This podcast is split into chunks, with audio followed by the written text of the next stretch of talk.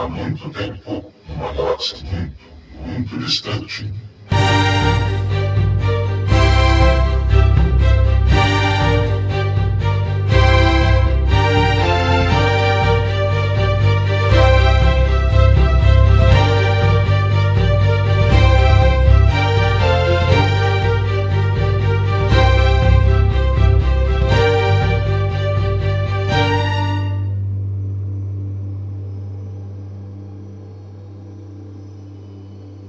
dia, boa tarde, boa noite. Bem-vindos ao 22 episódio de Sozinho em Arthur. Eu peço desculpas por não ter feito um episódio na semana passada com o review de The Clone Wars. O Corona trouxe alguns problemas de home office, uma pessoa muito especial para mim que estava presa, né? First World Problems, mas tudo bem, ela estava presa na Europa sem conseguir voltar. Conseguiu, graças a Deus, voltar. E isso acabou tomando muito meu tempo na última semana. Eu trouxe o computador do trabalho, eu não estou falando nem de notebook, eu trouxe o desktop de trabalho, que é quase que um monolito de 2001, uma odisseia no espaço para trabalhar em casa. E só consegui ter tempo realmente para gravar agora. Mas pelo menos eu consegui trazer os episódios com a Katia. E são dois episódios muito legais, um atrás do outro, dois episódios extras, revisando a primeira temporada de The Mandalorian e puta que pariu, deu muito certo que agora a gente realmente vai ter muita coisa para falar de Mandalorian nesse episódio. First I've heard of it. Começando a sessão de notícias, o Star Wars Episódio 9 chegou mais cedo ao streaming. Mais cedo ao streaming, digo, os sites de compra digital.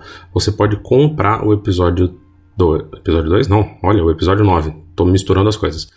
Você pode comprar o episódio 9 já desde 14 de março. Foi alguns dias antes, tudo isso devido ao corona. Teve vários outros filmes, incluindo Frozen 2 e bizarramente Dois Irmãos, que saiu no cinema algumas semanas atrás, saiu no cinema em março, já está nas lojas digitais. Agora, vamos parar de falar de um pouco de passado e falar de futuro. O Damon Lindelof falou pro fandom que ele está interessado em fazer Star Wars no futuro. Parafraseando Obi-Wan, essa foi a hora que milhares de almas gritaram em terror e de repente se silenciaram. Nossa, Jerry, mas você não gosta de Watchmen? Eu não assisti Watchmen. Dizem que é muito bom, tá na minha lista de coisas a assistir, mas eu tenho algumas outras prioridades no momento sobre o que assistir, como por exemplo Star Trek Picard e Westworld, mas o currículo do Lindelof é uma coisa assim famosamente tensa. Ele é um dos criadores de Lost junto com J.J. Abrams, só que ele é o cara que se manteve até o final. Ele é o roteirista do episódio final de Lost, que tá pau a pau como o final mais odiado da história da humanidade, junto com o final de Game of Thrones. Ele é responsável pelo roteiro de Cowboys e Aliens. Olha, se você não conhece, não perca tempo conhecendo. Ele é responsável por escrever Prometheus, que é aquela prequel de Alien, aquela bem ruim, bem ruim, que eu tentei muito gostar e não consegui. Ele é responsável pelo roteiro de Star Trek Into Darkness, que é de longe o pior da, dessa trilogia que o J.J. Abrams produziu. Ele é responsável pela história e pelo roteiro de Tomorrowland. Então é, é muita coisa. É muita coisa ruim numa pessoa só. Por favor, não, muito obrigado. Então, já que passou meu momento raiva do episódio, não raiva, mas medo, descartar boato assim, vamos tirar, né? Tira, tira, pelo amor de Deus. Para quem gosta de jogos mobile, e é muito difícil trazer notícia de jogo aqui, mas enfim, se você joga Star Wars Commander, os servidores vão ser fechados em 12 de junho de 2020. Não haverá reembolso para o que você já pagou, então se você tem crédito, já gasta logo, começa a comprar, sei lá, personagem, arminha. Eu nunca nem joguei esse negócio, eu não sei o que, que você compra. Mas começa a comprar o que dá para comprar e aproveita, porque você tem até 12 de junho para jogar e já era. Mas vamos falar de coisa boa, vamos falar de TechPix. A trilha sonora de The Clone Wars chegou ao Spotify. Na verdade, a trilha sonora do primeiro arco, a qual eu vou fazer o review do último episódio hoje, e se você está escutando no Spotify uma musiquinha de fundo nesse episódio, se você está no YouTube, você não escuta música de fundo porque eu tiro pro YouTube não, não bloquear meu vídeo. Se você está escutando no Spotify, hoje a trilha sonora é justamente a trilha sonora de The Clone Wars. Então, assim como a trilha sonora de The Mandalorian, que se você não escutou, vai escutar, a trilha sonora de The Mandalorian recebeu um excelente tratamento a um disco para cada episódio da série. Você tem noção que são oito trilhas sonoras separadas?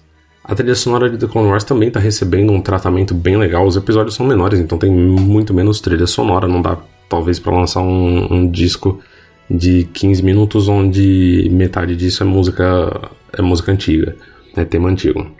Então é um disco de uns 33, 35 minutos com os temas utilizados nesse arco de quatro episódios do Bad Batch.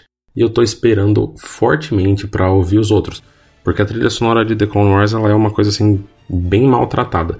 Existe a trilha sonora do filme, que não tá no Spotify, foi lançada na época, mas ela não tá no Spotify.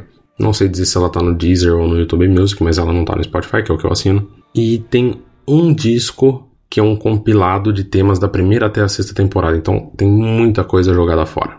E, gente, segunda temporada de The Mandalorian. A segunda temporada de The Mandalorian. Eu já anunciei em episódios anteriores que ela terminou as gravações e começam a sair os boatos. O Making Star Wars informou, ainda na semana de, que eu tô gravando aqui, eu tô gravando isso na noite do dia 25 de março de 2020, para você que sobreviveu ao corona e tá ouvindo isso em 2032. O MakingStarWars.net informa que o Michael Biehn, que fez parte de Exterminador do Futuro e Aliens, estaria se juntando ao elenco de The Mandalorian. Ele teria feito uma participação, imagino eu, que de um episódio, como a maioria dos atores da primeira temporada, e ele seria um caçador de recompensas do passado do Mando, né, do Din Djarin. O que não quer dizer que ele seja nem aliado nem inimigo, já que a gente viu que o Mando tem ambos. Normal, né? Um caçador de recompensa. Mas tem um inimigo que aparentemente vai retornar. O Mayfeld, que é o careca do episódio 6 e que havia sido um trooper imperial e cujo ator é o Bill Burr. A gente viu que algo mudou no Mando no final do episódio 6 para ele não matar os inimigos. A gente vê que ele não tinha problema nenhum em matar os inimigos no episódio 1. E esse algo foi o Baby Yoda, foi a criança. E o Bill Burr o Mayfeld sobreviveu e o Mayfeld deve voltar. Um pouco antes, duas semanas atrás, o Giancarlo Esposito, que é o ator que faz o Moff Gideon, falou sobre também sobre a segunda temporada de The Mandalorian, eu ia falar The Clone Wars, ao comingsoon.net. Então, quando ele foi perguntado sobre ele estar pronto para trabalhar com o Dark Saber, com o Sabre Negro, ele respondeu: "Eu tô, eu realmente tô. Eu quero dizer que eu destruí vários deles e o pessoal que faz as props realmente diz: nossa, você vai com tudo mesmo. Essas pessoas que ele está se referindo são as pessoas que constroem as peças utilizadas no cenário e tudo mais, e que constroem os sabres de luz. Então, se ele destruiu vários deles, significa que teve bastante ação. E por que, que eu trouxe essa notícia, que é talvez umas duas semanas atrás, e você já pode ter visto em algum outro site de notícias? Você vai descobrir isso já. Não era para eu ter entrado nesse ponto agora, mas não tem problema. Ele falou também sobre a, sobre a segunda temporada e o que ele falou foi assim: Essa temporada vai ser realmente ótima. Esse é o melhor western espacial e que está tão conectado a coisas que não sabemos e não vemos. Originalmente, George Lucas tinha um mentor e amigo em Joseph Campbell. Joseph Campbell era muito sobre o poder do mito e a jornada do herói. Não são todas as nossas jornadas a jornada do herói, temos nossos próprios obstáculos para pular e nossas próprias visões em nossa cabeça do que queremos atingir. Outro dia estava pensando em todas as coisas da minha vida que não fiz, e ficarei decepcionado no final se não as tiver feito? E qual é o outro lado disso? Eu fiz tantas das minhas visões e sonhos do que eu queria fazer, e se eu perder um par da lista, não ficarei chateado com isso. Mas muitas pessoas não marcaram uma, duas ou três. Isso da lista, né? O Mandaloriano é uma série tão rica em mitos e na jornada do herói para superar qualquer coisa, para servir. Eu amo esse show, eu realmente amo é visionário de muitas maneiras e eu estou feliz por fazer parte disso. E aí veio a bomba que saiu exatamente no dia 20, sexta-feira, dia do retorno de Ahsoka Tano às telas. O Slash Film anunciou nessa data de que eles tinham a informação de que a atriz Rosário Dawson viveria, talvez viveria a Ahsoka Tano. Inicialmente, eles falaram que era confirmado que ela participaria de, da segunda temporada, que ela havia participado das gravações da segunda temporada de The Mandalorian e que provavelmente ou possivelmente seria a Sokatano. Quem que é Rosário Dawson? Se você assistiu qualquer uma das séries da Marvel na Netflix, Jessica Jones, Demolidor, Punho de Ferro, Luke Cage e ou Os Defensores, ela é a Claire. O Slash Film teria duas fontes para confirmar essa participação, e como eu já falei, inicialmente o texto diria, dizia que era possível que a Rosário ficasse como a Sokatano, e após confirmações de outros sites, o texto mudou para uma certeza. As outras confirmações partiram do Boris Kitt, jornalista do Hollywood Reporter, o Clayton Sandel, que ele já foi citado algumas vezes nesse podcast, que ele é correspondente da ABC, que é, na verdade, uma empresa cuja empresa mãe é a Disney. Ele confirmou a Rosário, mas ele disse não saber sobre o papel. Ele muito provavelmente sabe, mas não pode falar. E o Deadline também acabou confirmando a, Ros a Rosário, inicialmente confirmando ela e depois alterando o texto para confirmar a Ahsoka. Por fim, a Variety também informou ter confirmado a notícia com as suas fontes. Então, assim, não tem muito mais o que falar. Eu já fui e voltei do céu ao inferno com essa notícia. Uh, e talvez vários de vocês não vão entender muito esse sentimento. Mas desde 2008, a Ahsoka Tano é a Ashley Eckstein. Eckstein? Vou chamar só de Ashley daqui pra frente. E em tudo onde a Ahsoka apareceu sempre foi a Ashley. Aí você vai falar, ah, Jair, dublador não é ator. Dublador é ator, tanto é que o termo em inglês é ator de voz. Ah, mas ator de voz não é ator. Um ator completo, um ator que tenha treinamento, normalmente ele faz tudo. Ele sabe fazer a atuação somente com a voz, ele sabe fazer a atuação com o corpo, a Mad Best que eu diga. Ele sabe fazer teatro, sabe fazer TV, sabe fazer cinema e sabe fazer voz. E como muita gente tem na cabeça que o Will McGregor é o Obi-Wan, e para mim o Will McGregor é o Obi-Wan, ou que o Mark Hamill é o Luke, o Harrison Ford é o Han e a Carrie Fisher foi a Leia, para mim, internamente, a Ashley é a Ahsoka. E a Ahsoka é uma alienígena que tem uma pele alaranjada, lotada de maquiagem e marcas no rosto. Não tem. É, qualquer, qualquer pessoa consegue ser maquiada para ser a Ahsoka. E aí você vai me falar, ah, Jair, mas a Ahsoka em The Clone Wars ela tem um puta de um beição, que é uma característica mais de pessoas negras, afrodescendentes ou qualquer termo que você queira usar, desde que não seja de maneira pejorativa. Mas se você pegar a Ahsoka do jeito que ela foi desenhada em Rebels, ela não tem essa característica, ela já perdeu essa característica, a ponto de ter sido um pouco criticada por whitewashing, que ela perdeu a característica meio que de raça dela. Mas se há mesmo nos desenhos essa mudança de característica, e a Ashley, ela é uma branquela do olho claro e loira. Ela criou a personagem, está a um total de agora nove temporadas, seis temporadas de The Clone Wars, é que ela não aparece Sete, ela faz uma aparição na sexta. São sete temporadas de The Clone Wars, três temporadas de Rebels onde ela aparece, são dez temporadas que ela faz na Ahsoka. E ela já falou tantas vezes que ela gostaria de continuar fazendo a Ahsoka que eu não consigo deixar de ficar chateado por ela ter sido ignorada. E veja, isso é muito diferente de achar que a Rosário não tem capacidade de fazer. A Rosário tem capacidade de fazer uma capacidade muito grande de fazer a Ahsoka.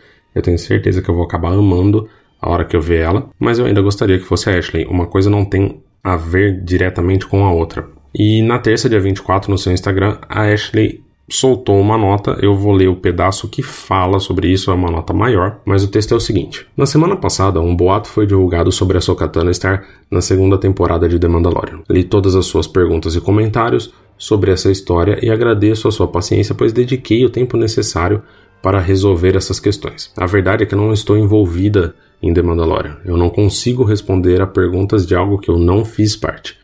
Sou atriz e já me apresentei em todos os tipos de mídia: filme, ao vivo, televisão, teatro, locução, apresentação e tem sido meu sonho por 14 anos continuar sendo a Soukatano de todas as formas. Continuarei agradecida pelas oportunidades de ajudar a criar histórias para a Soka e sempre fico feliz em ver o seu legado continuar.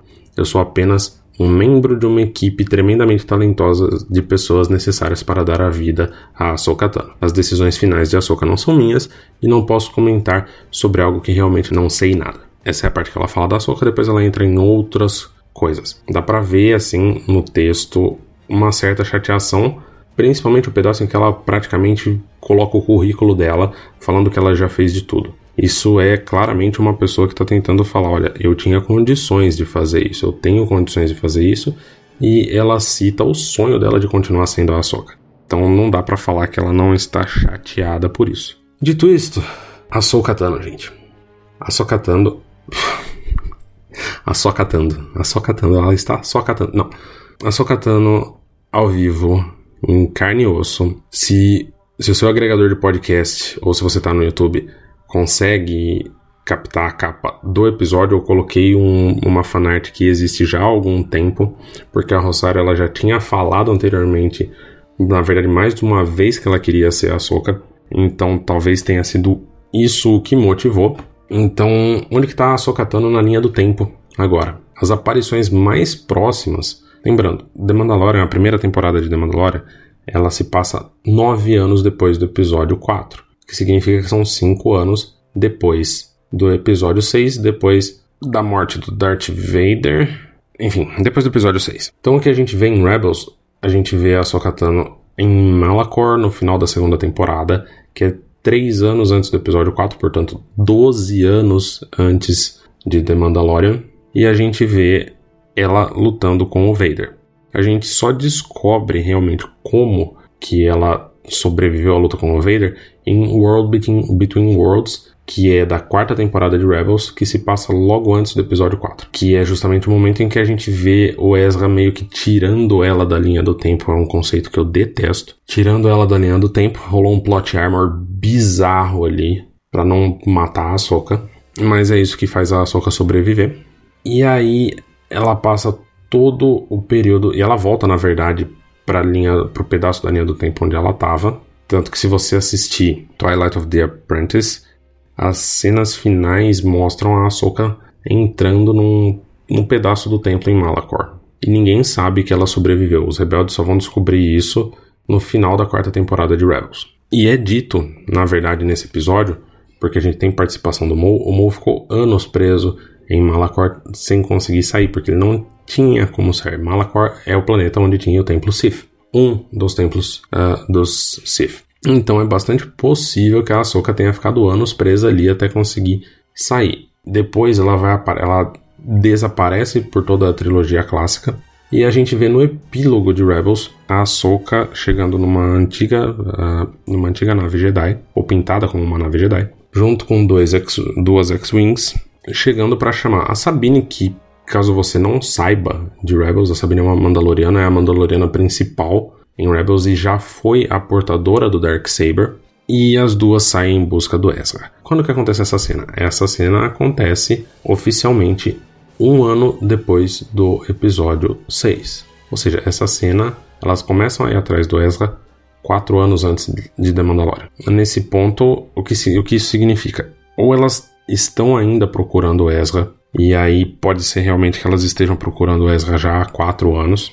E a gente poderia ter a chance de ver a Sabine junto. Isso seria muito legal. Muito legal mesmo, porque voltaria alguém que já foi portadora do Dark Saber para querer retomar o Dark Saber, ou a gente, e a gente poderia ter uma ação, uma luta entre a Sabine e o Moff Gideon, ou melhor ainda, uma luta entre a Ahsoka e o Moff Gideon.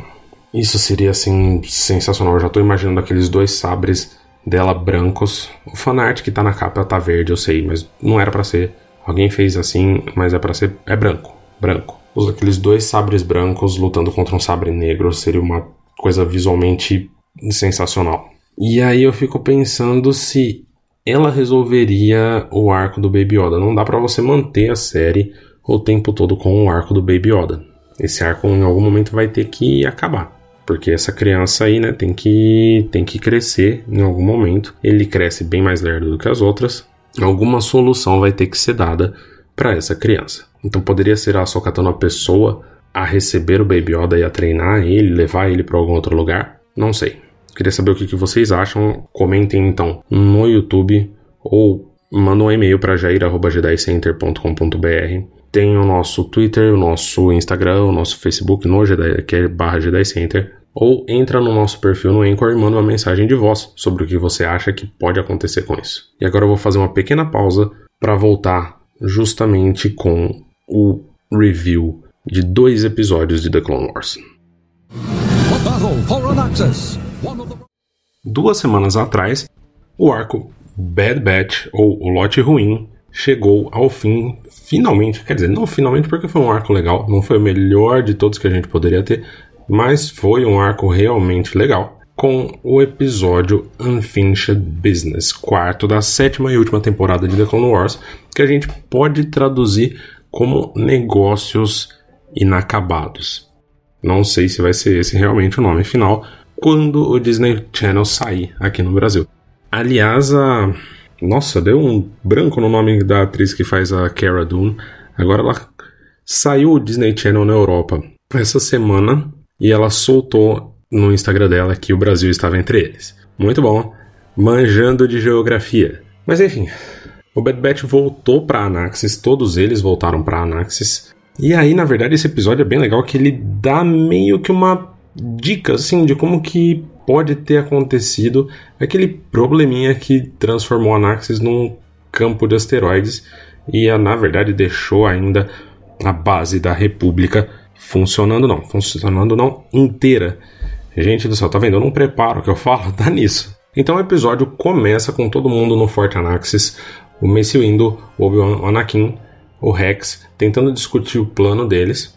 E aí o Echo aparece com uma nova roupa e na verdade essa roupa ela já tem um detalhezinho, a gente já vê a caveira, que é meio que um símbolo do Bad Batch, pintada no uniforme dele, que já dá um spoiler bastante pesado do que vai acontecer. E aí o Echo chega realmente ali com uma ideia, né, com um plano de usar a capacidade dele de se infiltrar na rede dos separatistas para colocar informações falsas. Só que a ideia dele é que todo o exército de clones se dirija para a fábrica de droids, enquanto ele, o Anakin, o Rex e o Bad Batch vão para a nave de controle separatista acima do planeta. E é possível ver nos clones, principalmente do Bad Batch, uma certa desconfiança com o Echo, a ponto do Tech e do Hunter serem bastante vocais a respeito disso. Eles falam claramente para o Rex isso e até diretamente para o próprio Echo. A gente tem uma cena bem legal dos dois Jedi chegando na, na fábrica de droids assim, onde o Obi-Wan e o Mace Windu pulam, caem de uma altura gigante, do mesmo jeito que o Obi-Wan faz no episódio 3, perto do General Grievous. E a fala do Mace Windu nesse momento é que ele desmantelou durante todas as, a, guerras, as guerras clônicas mais de 100 mil droids. Eu fico pensando se ele realmente ficou contando, se ele chutou esse número, o que que foi. E a fala dele é bastante curiosa no sentido do quão os Jedi internalizaram essa coisa de serem generais. Ele fala: "O meu nome é General Mace Windu". Ele não fala: "Eu sou o General Mace Windu". Ele já puxou o título para ele de uma maneira assim que virou o nome dele.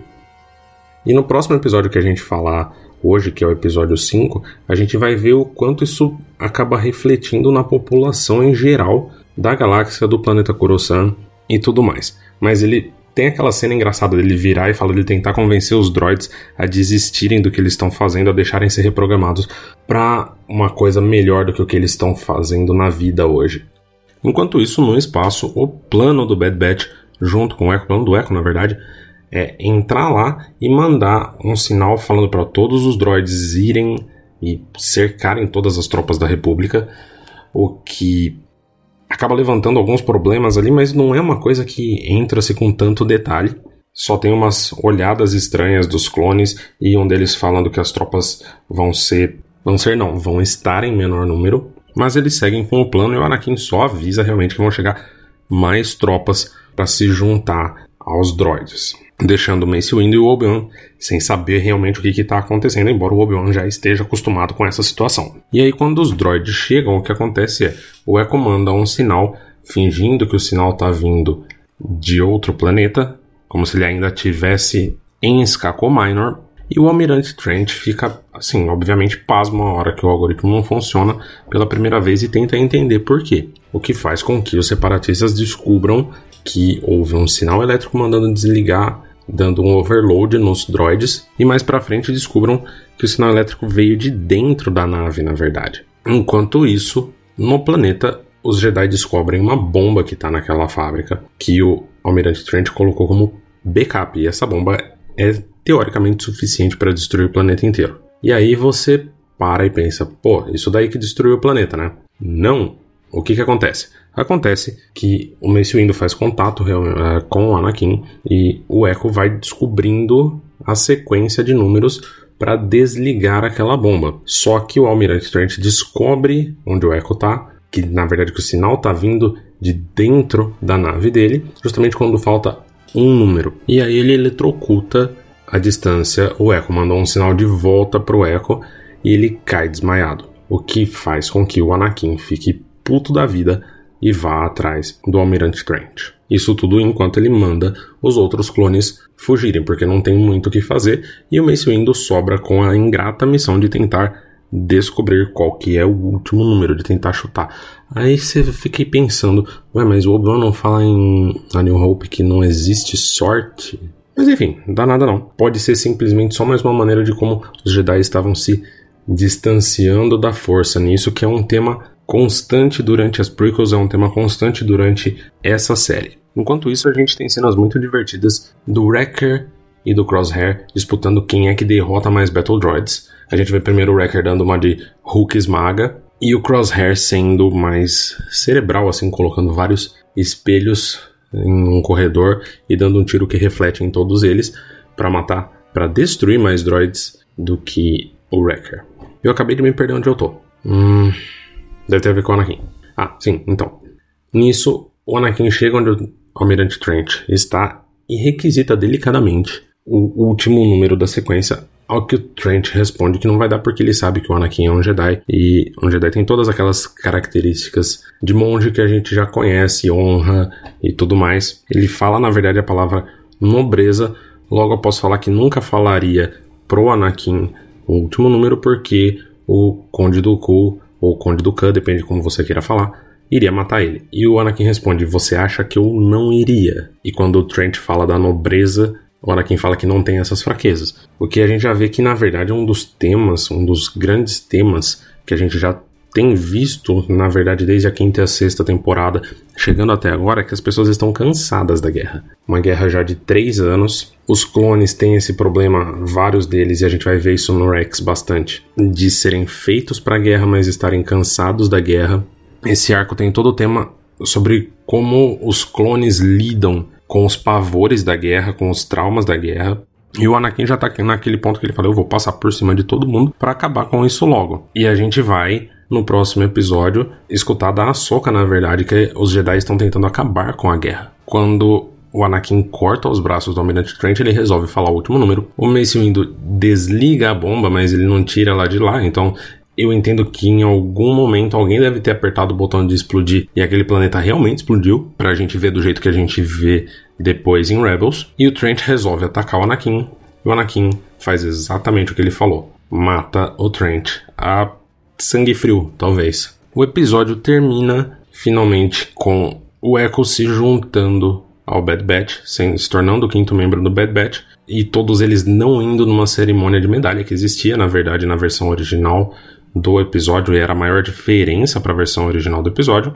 Mas aqui a gente vê na verdade que o Bad Batch não se importa muito com isso, não quer participar disso, eles estão na guerra meio que pela diversão, o que é um meio estranho. E o Echo acaba se juntando a eles, já que ele não é mais um clone normal, já, é, já não é mais um reg, não é um cara regular. O arco termina com um bom episódio. Ele sozinho eu diria que talvez seja o mais interessante dos, dos episódios do arco. De novo, o arco não é o melhor arco de clones que tem na série. O arco de Umbara na quarta temporada é bem melhor. O arco do Fives descobrindo o chip da Ordem 66 no início da sexta temporada também é bem mais interessante. E a quase que trilogia dos clones formada pelo episódio 1 da terceira temporada, o 5 da primeira e o 2 da terceira, que mostram um grupo de cadetes, entre eles o Fives e o Echo, até eles chegarem sendo cadetes, a primeira missão deles e depois eles virarem Arc Troopers, é uma trilogia muito interessante se você assistir ela nessa sequência. E mesmo se você assistir só simplesmente na ordem que os episódios foram lançados, ou da terceira temporada logo depois do 2, você vê onde que aqueles cadetes chegaram, é realmente muito legal. Mas eu entendo bastante a posição do Dave Filoni de colocar esse arco. O arco do Echo tava não estava exatamente aberto, porque se fechasse do jeito que estava, ele estaria oficialmente missing in action, né? Perdido em ação, morto, considerado morto, mas o Rex e a Ahsoka são os dois grandes personagens da série que não têm participação nos filmes. Então, nesse caso, é realmente dar um fechamento para eles, sem considerar a existência de uh, a existência de Rebels. A gente sabe que eles vão sobreviver, mas você tem que fechar um arco, um arco de personagem pela série inteira e isso daí adiciona, né? Com o Rex está cansado, ele perdendo todo mundo dos maiores amigos que ele fez assim entre os clones, quase todos estão mortos. Então, um arco centrado no Rex, que acabou de terminar, um arco centrado na Ahsoka e o arco final juntando os dois. Jedi Padawan Ahsoka Tano was wrongly accused of treason by the Jedi Council. A gente já parte para o episódio da última semana, o episódio 5, Gone with a Trace, que já é uma pegadinha para quem está acostumado a falar inglês, porque a frase comum é gone without a trace, então desaparecer sem deixar rastros.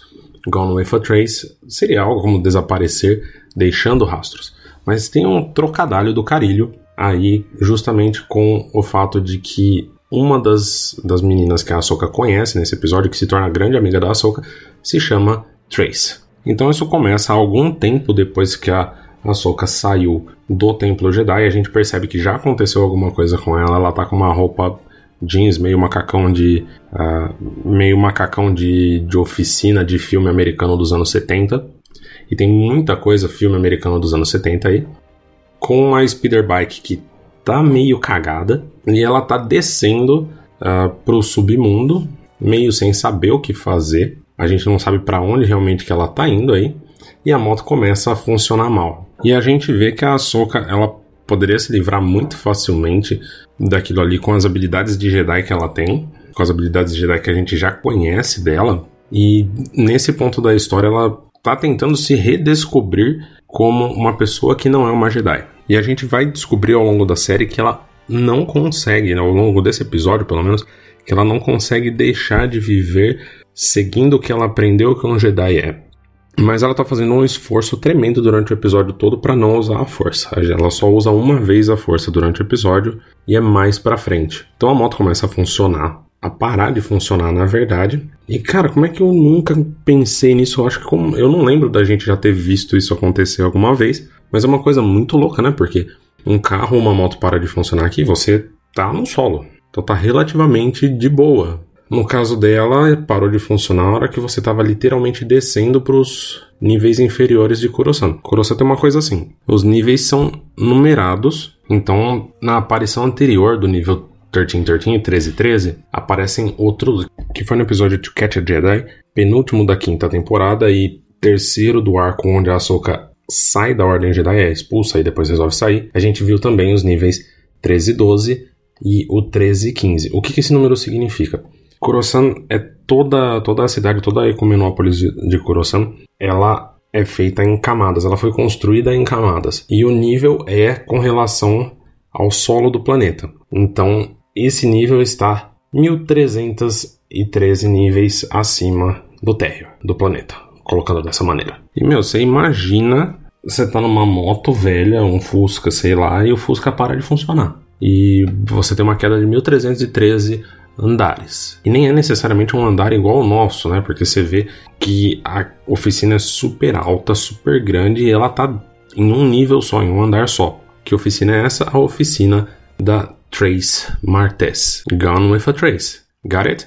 Pegou, pegou? Haha! Por sorte ou azar, ou pela força, a Sokatano aparentemente teve a sorte de colidir com uma das melhores oficinas de reparação no nível 13 e 13. E a Trace oferece, ou se oferece para consertar, por um preço, obviamente. A Soka responde que não tem muito dinheiro e que ela consegue consertar. E a Trace resolve cobrar pelo espaço da oficina e pelo uso de peças e pelo uso das ferramentas. E a Trace começa a ficar interessada pela Ahsoka e começa a tentar descobrir de onde a Ahsoka vem, porque ela claramente não é dali. E a Ahsoka só fala que estava acostumada a viver nos níveis mais altos da cidade ela realmente não está querendo falar que ela já foi uma Jedi. Elas discutem um pouco as guerras clônicas. Tem essa visão da Trace de que os Jedi iniciaram as guerras clônicas. e a Ahsoka tendo lutado ela, e tendo participado das, como Jedi, ela responde que os Jedi só estão tentando acabar com as guerras. Porém, para o cidadão comum, e a Tracy dá esse exemplo, os Jedi eram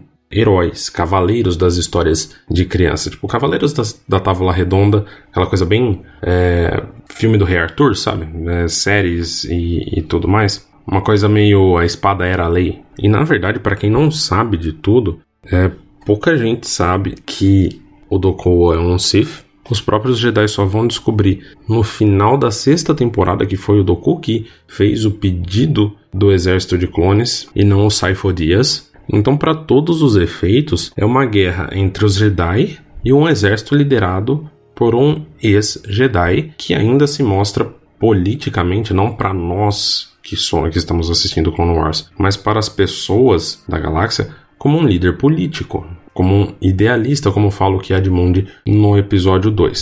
E a gente vê isso claramente no episódio Heroes on Both Sides, heróis uh, nos dois lados, da terceira temporada, onde a Ahsoka e a Padmé encontram uma membro do Senado separatista. E para os separatistas, uh, as pessoas, os políticos, o Doku é tão inocente quanto o Palpatine é inocente para a República nesse ponto da história. Tem uma cena muito legal da Ahsoka chegando no beira do, na beira do precipício e vendo uma nave da República subindo assim, ela olhando e meio que olhando para o passado dela e dá muita impressão de pensando, pô, o que, que eu faço, né? Depois dessa parte mais filosófica, o episódio vai para uma coisa mais divertida. Ele é um episódio mais leve, não é um episódio de guerra tenso. Ele é realmente um episódio mais leve, sem tanta ação de batalha. A Tracy tem uma irmã, que é a Rafa, que é uma irmã mais velha. E aí a, Ra a Rafa ela deve dinheiro para um alienígena que chama Pintu.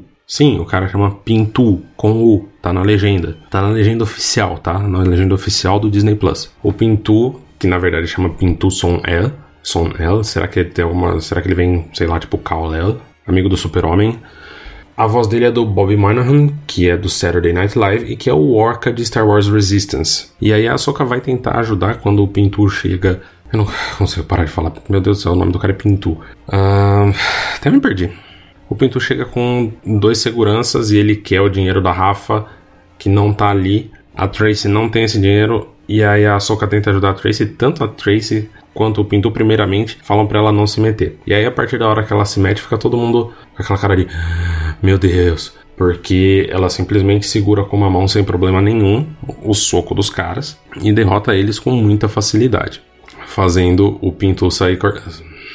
fazendo o Pintu sair correndo, fazendo o Pintu sair correndo. Eu não consigo falar isso sério, eu não tenho com o tempo passa. Eu não tenho maturidade suficiente para esse nome. E aí quando a Tracy pergunta pra socar onde ela aprendeu a lutar desse jeito, ela fala que foi o irmão mais velho dela que ensinou.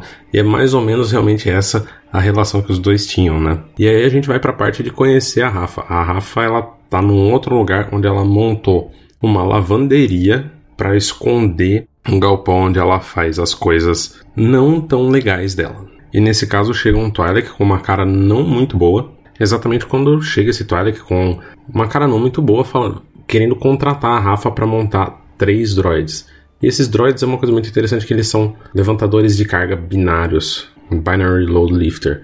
Eles são e é exatamente esse tipo de droid que o C3PO fala no episódio 4 que ele já tinha trabalhado. E aí a Soka assusta falando que ela já tinha já conhecia esse tipo de droid e que esse tipo particular, que é o tipo 2, algo não falado no episódio, mas tá no roteiro, no site oficial, eram fraudes porque eles eram na verdade droids de demolição que foram meio que adaptados para levantar carga e eles acabavam facilmente perdendo o controle e vira e ficando violentos, que é exatamente o que acontece. E tem um detalhe que a gente já viu, e quem só assistiu The Clone Wars ou Rebels não vai saber disso, mas dá para você correr no YouTube e digitar lá Star Wars Forces of Destiny The Padawan Path ou Forças de um Destino, Caminho da Padawan, tem dublado no YouTube para quem prefere dessa maneira, que é um episódio que se passa ali, o equivalente à terceira temporada de The Clone Wars, onde a Ahsoka dá de cara com um desses,